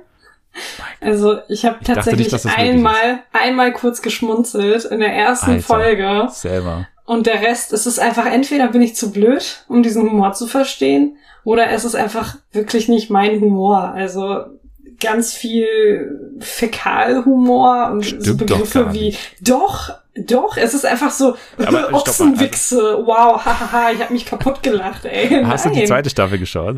Ja, ich habe ja, weil wir ja eigentlich auch über die reden ja. wollten. Die ja, ja. zweite Staffel. Ja. Ja, ja, finde ich, finde ich gut. Aber ja, okay. Also okay. Aber du hast auf Englisch geschaut, ne? Nicht, dass wir das schon mal. Ich habe es auf Englisch geschaut. Okay. Sehr gut. So, okay. Also, wie sage ich das? Äh, du hast einfach Unrecht, muss ich sagen. okay. Nein, also, was ich daran so lustig finde, ist vor allem das Acting von Tim Robinson. Also, ich finde, er ist, also, das ist eigentlich Überacting die Show. Ne? Also, er macht ja nichts außer sich viel zu übertrieben über alles aufregen oder viel zu übertrieben Sachen aussprechen oder Sachen schreien. Und das ist einfach für mich 50 Prozent schon mal der Komik. Dazu finde ich auch gut, dass es nicht so diese klassische, die dreisten drei Nummer hat, dass ein, ein, ein, ein Sketch immer so einen, einen Höhepunkt haben muss, sondern die, die machen oft mal nur eine skurrile Situation, die einfach so skurril und lustig ist, einfach weil die, weiß nicht, zwei komische Charaktere gegenüberstellen und dann schneiden sie irgendwann einfach weg und das ist einfach gut. Also man muss nicht immer diesen, diesen kompletten Höhepunkt am Ende des, des Sketches haben. So, das finde ich einfach so, ja, schön erfrischend, dass man das einfach mal machen kann und nicht immer so dieses, dieses Handwerksbuch des Sketch-Schreibens immer so durchgeht. Das finde ich gut. Und äh, ja, es, es sind einfach Sketche, die man nirgendwo anders sieht. Also muss man sagen, also ich weiß nicht, ähm, so solche Sachen wie Tables. Hast du diesen Table-Sketch? Den hast du gesehen, oder? Mit dieser, mit dieser Schulklasse, die, die diese Videos anschaut von der einen Frau, die so Auto fährt. Nee, ich glaube, da habe ich schon äh, abgebrochen. Ach, Selma. Ich habe, glaube ich, bei der vorletzten Folge abgebrochen. Ich konnte einfach nicht. Hast du, hast du CalicoPants.com noch gesehen? Ja, habe ich. Ach, der war doch so gut, ey. Nein, war der nicht. Was war daran nicht gut? Das ist, ich, dieses, was du irgendwie für 50 Prozent des Humors äh, empfindest, dieses Rumgeschrei und dieses Übertriebene, das finde ich einfach nur lustig. Soll ich dir mal sagen, was ich lustig fand? Ja, was denn? Als einziges Coffin Fail, äh, Coffin ja, Flop. Das, so das fand ich gut. Das fand ich gut. Da habe ich auch ein bisschen geschmunzelt. Ey, aber dieser ganz, der allererste Sketch in dieser ganzen Staffel ist der mit, ähm, mit dem, oder einer der ersten ist dieser mit dieser Prankshow, ne? Wo dieser. Ja, okay, der war auch gut. Oder dann in diesem komischen wie Kostüm. Ja. Wie, wie lustig ist das? Er, er muss sich so ein Kostüm anziehen. Also es ist so eine Prankshow ne, so eine typische Prankshow, wo sich einer als so älterer Mann verkleidet. Also Tim Robinson geht so ins Kostüm eines älteren Mannes und es ist aber ein Kostüm, was aussieht wie so eine Knetfigur. Also es soll überhaupt nicht ernsthaft aussehen wie ein Mensch. Und dann steht er dieser, in dieser Mall und, und weigert sich, diesen Prank zu machen und kann kaum atmen in diesem Kostüm. Und das ist aber so skurril. Das ist schon mal geil. Dann gibt's diese, geile Geschichte mit, mit Bob Odenkirk, der so einen Gastauftritt hat in einer Szene in so einem Diner, ne, wo, wo Tim Robbins so eine Notlüge macht und dann so sein Gegenüber so Bob Odenkirk mit in diese Lüge einspannt und der einfach so ein verzweifelter Charakter ist, der, der dann eine Lügengeschichte erfindet. Das ist geil. Hast du das mit dem Baby halt noch gesehen, mit dem I, I was a piece of shit und so? Ja, habe ich. Ach, der war doch auch geil. Was ist, dem, was ist an dem nicht lustig? Nee, ich fand den nicht lustig. Also ich fand das äh, mit dem Kostüm in der Mall ganz lustig und mit Bob Odenkirk, aber danach war es halt, also war, war zu Ende für mich irgendwie. Die, die Adult Ghost Tour?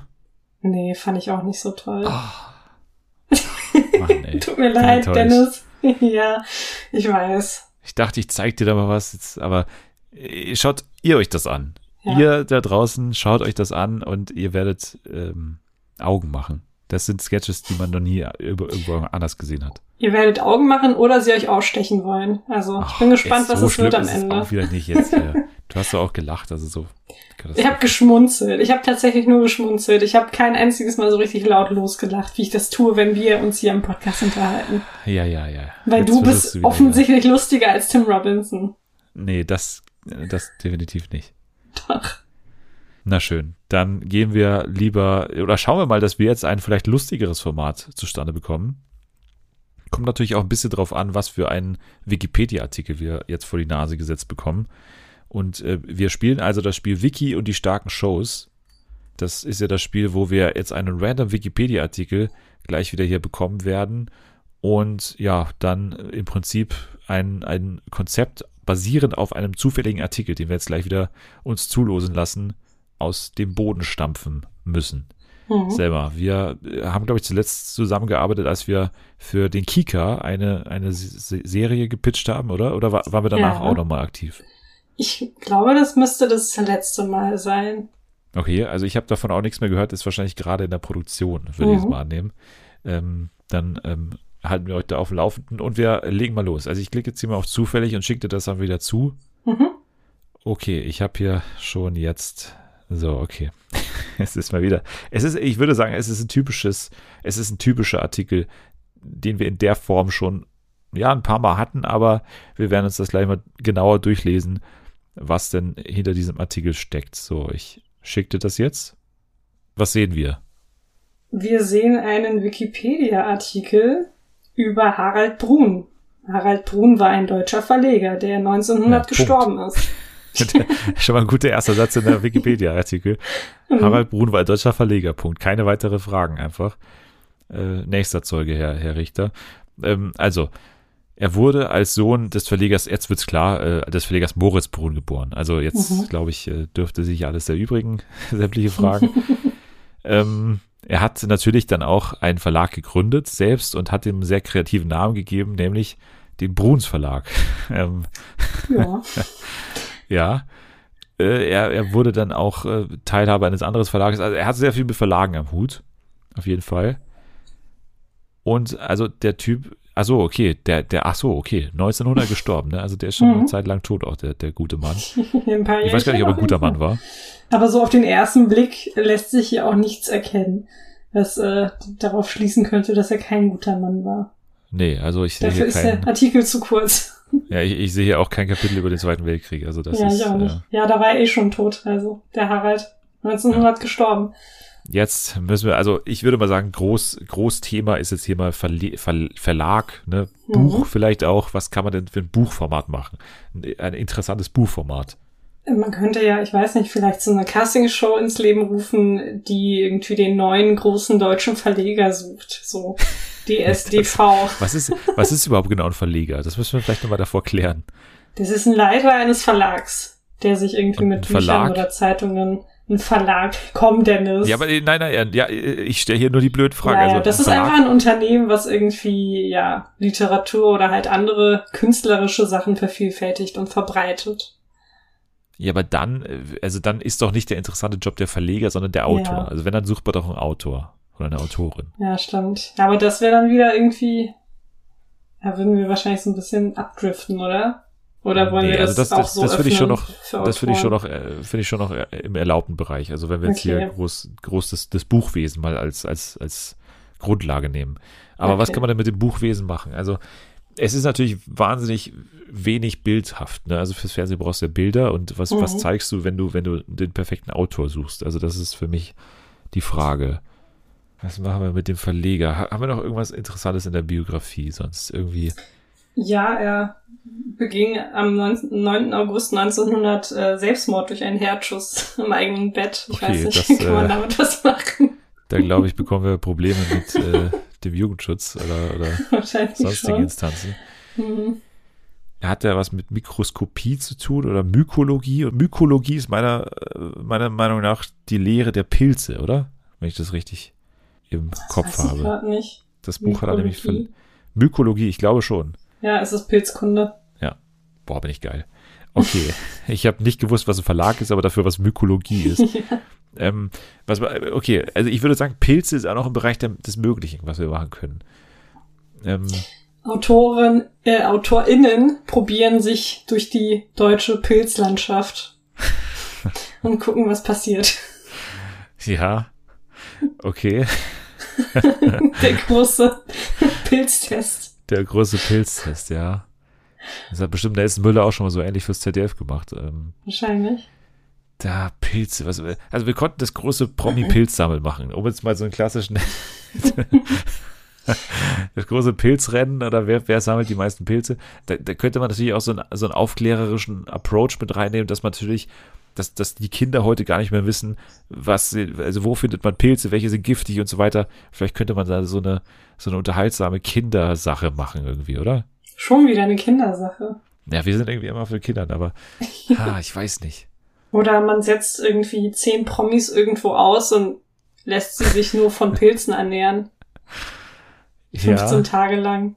Und einer stirbt dann, weil er irgendwie den, den, den grünen Marillenröhrling gegessen hat. Und, genau. Äh, ja. Wir machen die Pilzsendung, oder? Wir setzen Köche aus im, im Wald. Okay. Und die müssen aus den Zutaten des Waldes Gerichte zubereiten. Ja. Oder eine Kochsendung. Es müssen gar nicht, gar nicht Köche sein. Es, müssen, es können auch Normalos sein die, die Küche des Waldes äh, benutzen müssen. Also wirklich, die haben auch keine, die müssen da Feuer machen. Äh, also eine komplette Kochshow quasi im Wald. Ich finde, das klingt gut.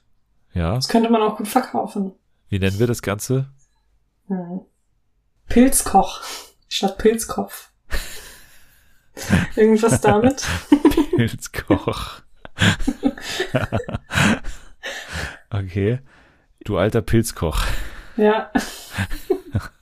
Okay, wir, wir, wir lassen es in, in Anbetracht der Zeit, lassen wir das jetzt mal dabei äh, und behalten das als Arbeitstitel, würde ich sagen. Genau. Das ist ja immer so, dass man, dass man das macht, wenn man noch nicht so wirklich zu 100% zufrieden ist, schreibt man dahinter in Klammern AT und dann ist alles gut. So, und dann, dann schlagt man es mal den, den Sendern vor und die entscheiden dann. Also machen wir, äh, du alter Pilzkoch, ähm, und, und pitchen das, glaube ich, mal erstmal, ich würde sagen, an an Vox, oder? Ja, an, an ich wollte es gerade auch vorschlagen. Ja, also das ist, glaube ich, der naheliegende Kochsender. Äh, da vielleicht mal am Sonntagnachmittag irgendwo versenden und mal schauen, wie sich's nach äh, ab ins Beet schlägt, würde ich sagen. Genau. und dann, dann mal weiterschauen. So, äh, das war das große Format, das wir aus dem Verleger Harald Brun gemacht haben, übrigens. du alter Pilzkoch. Ähm, ja, äh, wir waren kreativ, würde ich sagen, und haben uns alle Freiheiten genommen. Das finde ich auch. Sehr gut. Dann können wir doch zufrieden sein mit dem Endresultat. Sagt uns gerne, wenn euch ein besserer Titel oder ein besseres Format einfällt. Ich kann es mir zwar kaum vorstellen, aber trotzdem, sagt mal Bescheid. Äh, vielleicht bei äh, Twitter äh, unter dem Hashtag Fernsehen für alle, vielleicht auch äh, mit einem Tweet an FernsehenFA oder an einen Direkt-Tweet an, an Selma. Wie kann man dich da erreichen? Man erreicht mich ähm, unter dem Handle @giselmuggel. Da kann man mir alles Mögliche zu twittern. Wenn du nicht schon zu busy bist mit den ganzen Retweets von, von ähm, Eva Schulz und, und Co. Ich nehme mir aber immer Zeit für Fernsehen für, für, für alle Für Fans. kleinere User, ne? Auch für, für Nein, Leute unter 100 keine, äh, verloren. keine kleinen und großen User auf Twitter. Aber ich bin schon kleiner als du. Minimal. okay, dann sage ich mal danke fürs dabei sein, wie immer. Danke, dass ich dabei sein durfte, wie immer. Gerne. Nächste Woche dann natürlich alles zum Finale von Princess Charming. Ne? Das werden wir auf jeden Fall besprechen. Und wir äh, ja, müssen auch mal wieder zu Mom schauen. Das haben wir auch schon jetzt äh, sträflicherweise eine ganze Zeit lang alleine gelassen. Da gibt es auf jeden Fall auch Sachen zu besprechen. Und wir schauen natürlich auf den Start von Are You the One? Reality Stars in Love. So, das wird eine spannende Woche. Nächste Woche mit ganz viel zu tun. Ihr könnt jetzt aber schon mal abschalten. Wir ähm, testen uns jetzt mal durch die deutsche Pilzlandschaft, würde ich sagen. ja, ich Bock auf einen guten Trip. Tschüss.